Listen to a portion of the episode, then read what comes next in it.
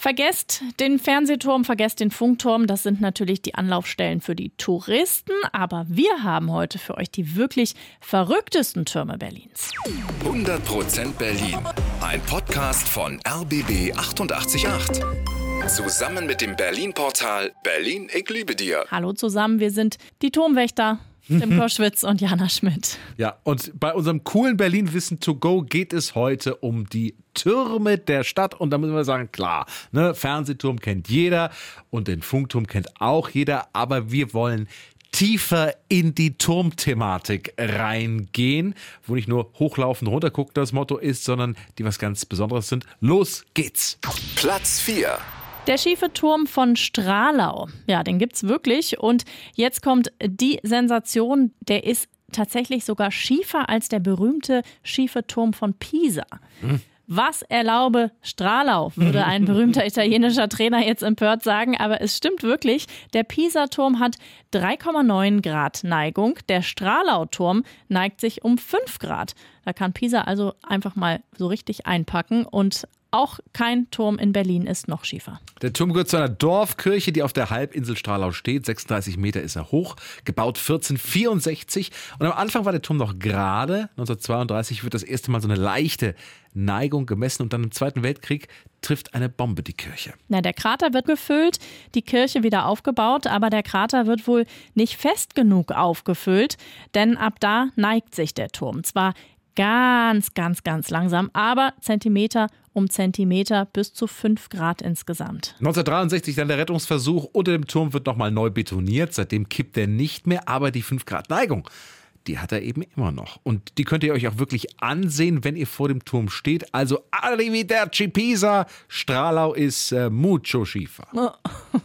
Platz 3. Hier kommt der nächste verrückte Turm in Berlin und jetzt bitte ein bisschen Oh la la. Oh oui. Frankreich. Wir ähm, gucken nach Frankreich. Denn hier ist er. Voilà, der Eiffelturm. Ja, gibt's in Paris, klar, wissen wir alle. Aber wir haben auch einen Eiffelturm hier in Berlin, der genauso aussieht wie der echte in Paris, nur so ein bisschen kleiner. Also packt euch Baguette und Rotwein ein und fahrt zum U-Bahnhof Rehberge. Denn da, in der Müllerstraße, steht er, unser Eiffelturm, vier Meter hoch und nachts beleuchtet. Der Turm steht vor dem Centre Français, einem großen französischen Kulturzentrum. Früher war in der Gegend das französische Militär stationiert. Die Soldaten zogen ab, aber der Eiffelturm blieb. Platz 2.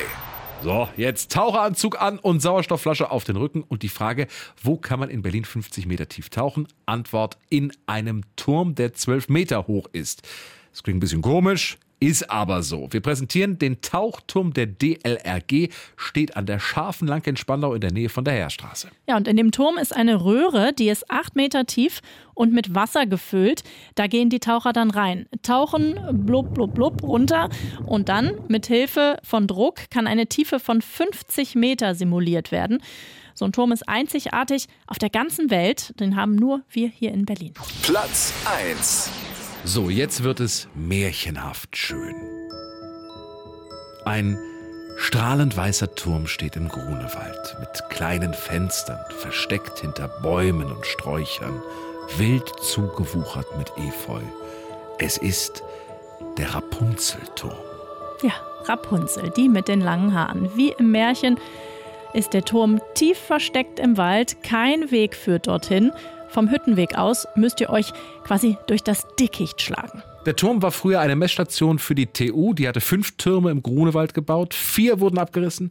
Der hier blieb und steht jetzt märchenhaft nutzlos in der Gegend rum. Na, rein darf man leider nicht. Aber unser Tipp für euren Sonntagsausflug: den Turm im Wald mal suchen und dann unten stehen und warten, bis eine junge Dame ihr goldenes Haar herunterlässt. Mehr Romantik geht dann ja wohl nicht. Ja, und auch mehr Enttäuschung, wenn man dann irgendwie seit Stunden da wartet. Steht dass und da, steht ja. und steht. 100% Berlin. Ein Podcast von RBB 888. Zusammen mit dem Berlin-Portal Berlin, ich liebe dir.